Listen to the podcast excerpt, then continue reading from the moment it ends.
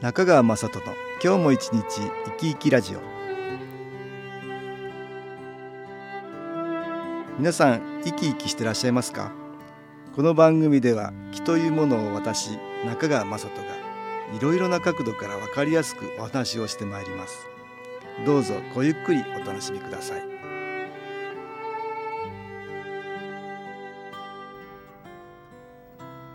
中川雅人の今日も一日生き生きラジオ。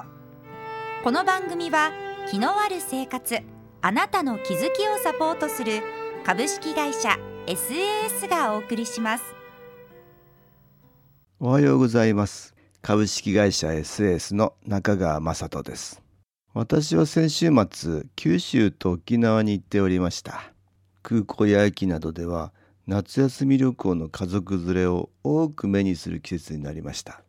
旅行会社の JTB による夏休みの旅行動向調査の発表によりますと7月15日から8月31日までに1泊以上の国内旅行に出かける人は前年比で2.2%増7624万人ということなんですね。2000年以降で過去最高を更新する見通しだっていうんです。まあ2年ぶりに大手企業のボーナスが増えるなど消費環境が好転する中、まあ、夏休みレジャー需要も高水準で推移しそうだということなんですね。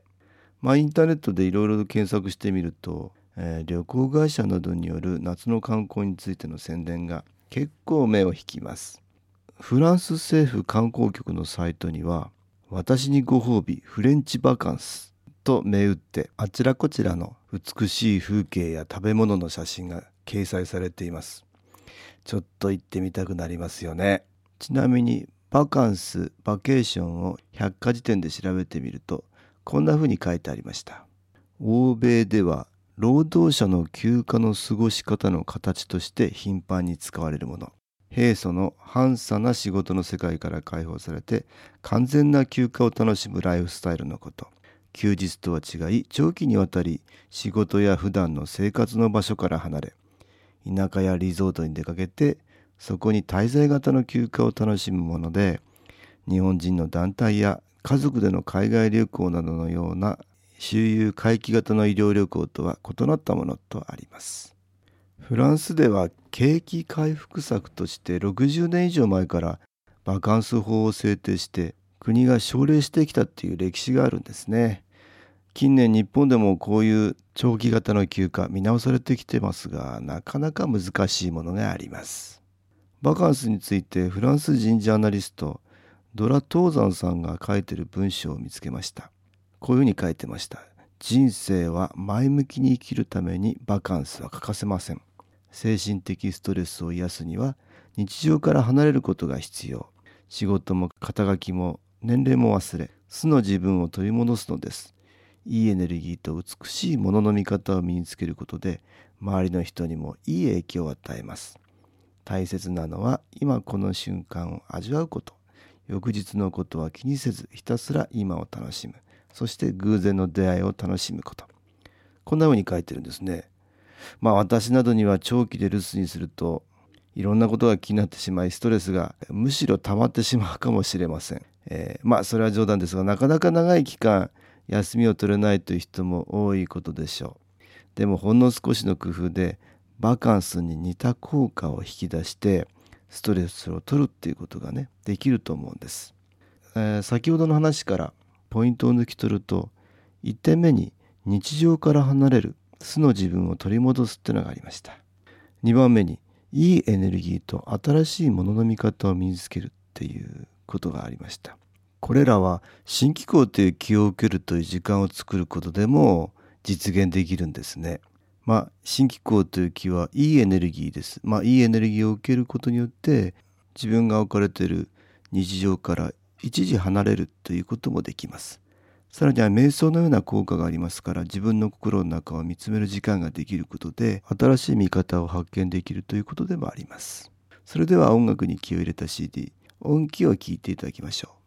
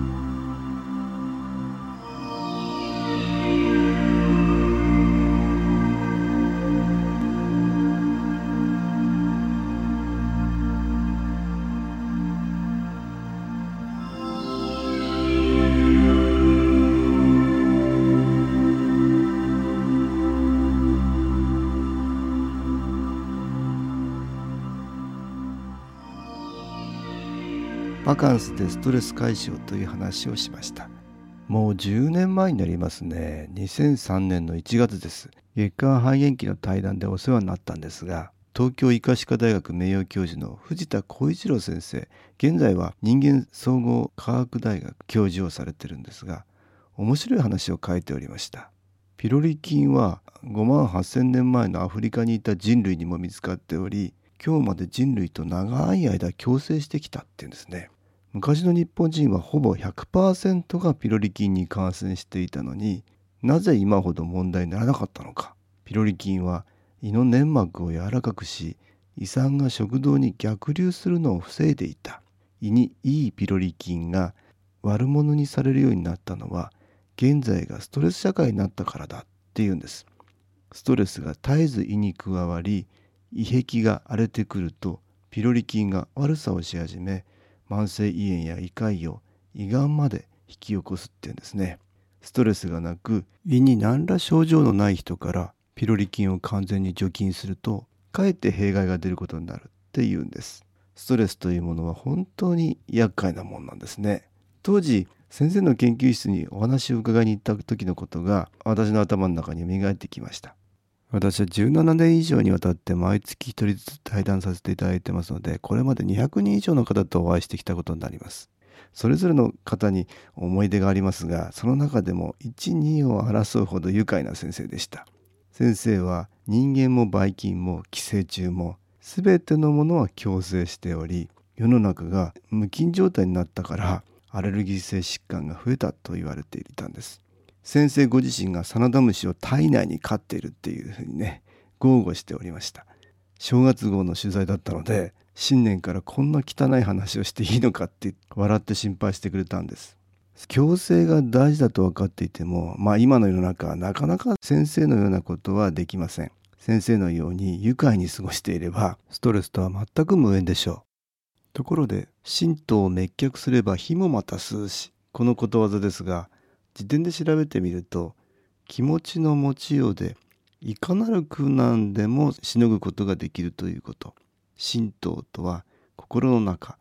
心の中から雑念を払えば火も熱くないということ。出典は中国の唐の時代の都順閣という人の詩なんですね。日本ではエリンジの僧海鮮が織田信長勢に焼き討ちされた時に唱えたと伝えられる有名なものです。とありました。昔の人はすごいものです。修行によって体にいろいろな苦痛があっても精神力でそれを克服することができる。つまりそこまで心を強くできたんですね。心を強く持つことで魂に光が増し足を引っ張るようないろいろなマイナスの波動が浄化されるんです。ストレス社会ですから職場にも家庭にもあちらこちらにストレスの源があります。私は昔よりもマイナスの気が多くなってしまったのでそれに心が引っ張られほんの小さなことまで大きなストレスになってしまって影響を受けやすくなったんだと考えています。このストレスに対してポイントは2つあるんじゃないかなと思うんですね。受けたストレスをできるだけうまく解消するっていうことが第1点目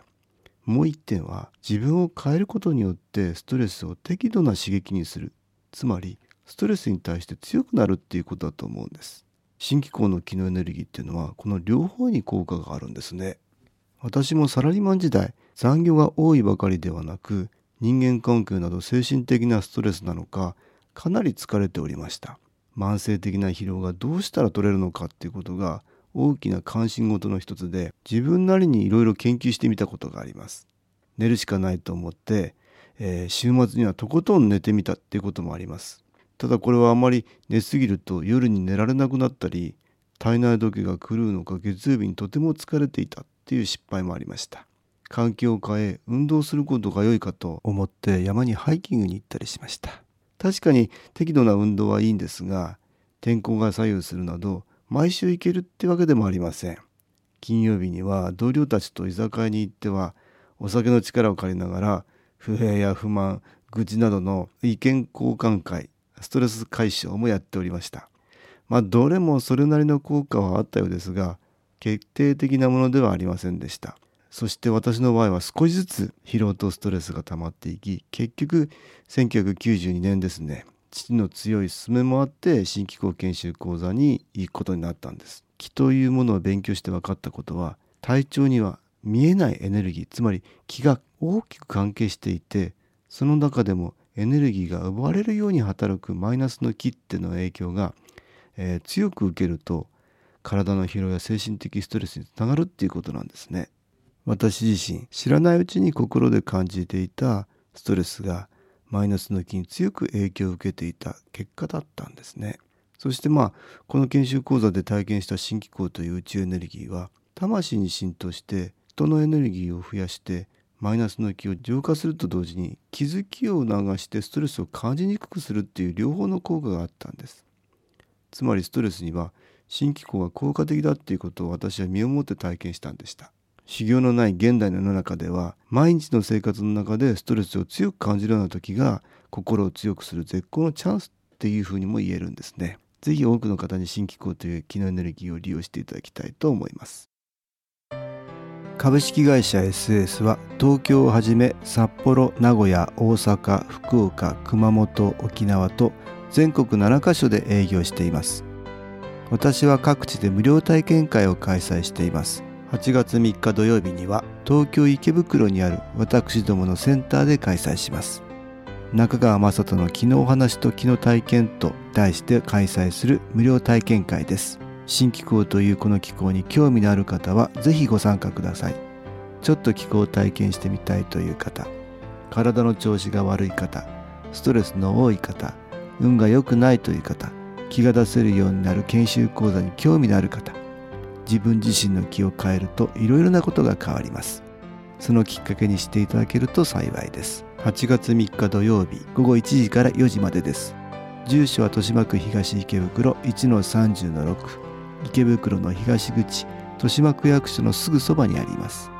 電話は東京03-3980-8328 3980-8328です。また SS のウェブサイトでもご案内しております。お気軽にお問い合わせください。お待ちしております。いかがでしたでしょうか？この番組はポッドキャスティングでパソコンからいつでも聞くことができます。SAS のウェブサイト www. 新機構 .com 新機構は SHINKIKO または FM 西東京のページからどうぞ中川雅人の今日も一日生き生きラジオこの番組は気のある生活あなたの気づきをサポートする株式会社 SAS がお送りしました。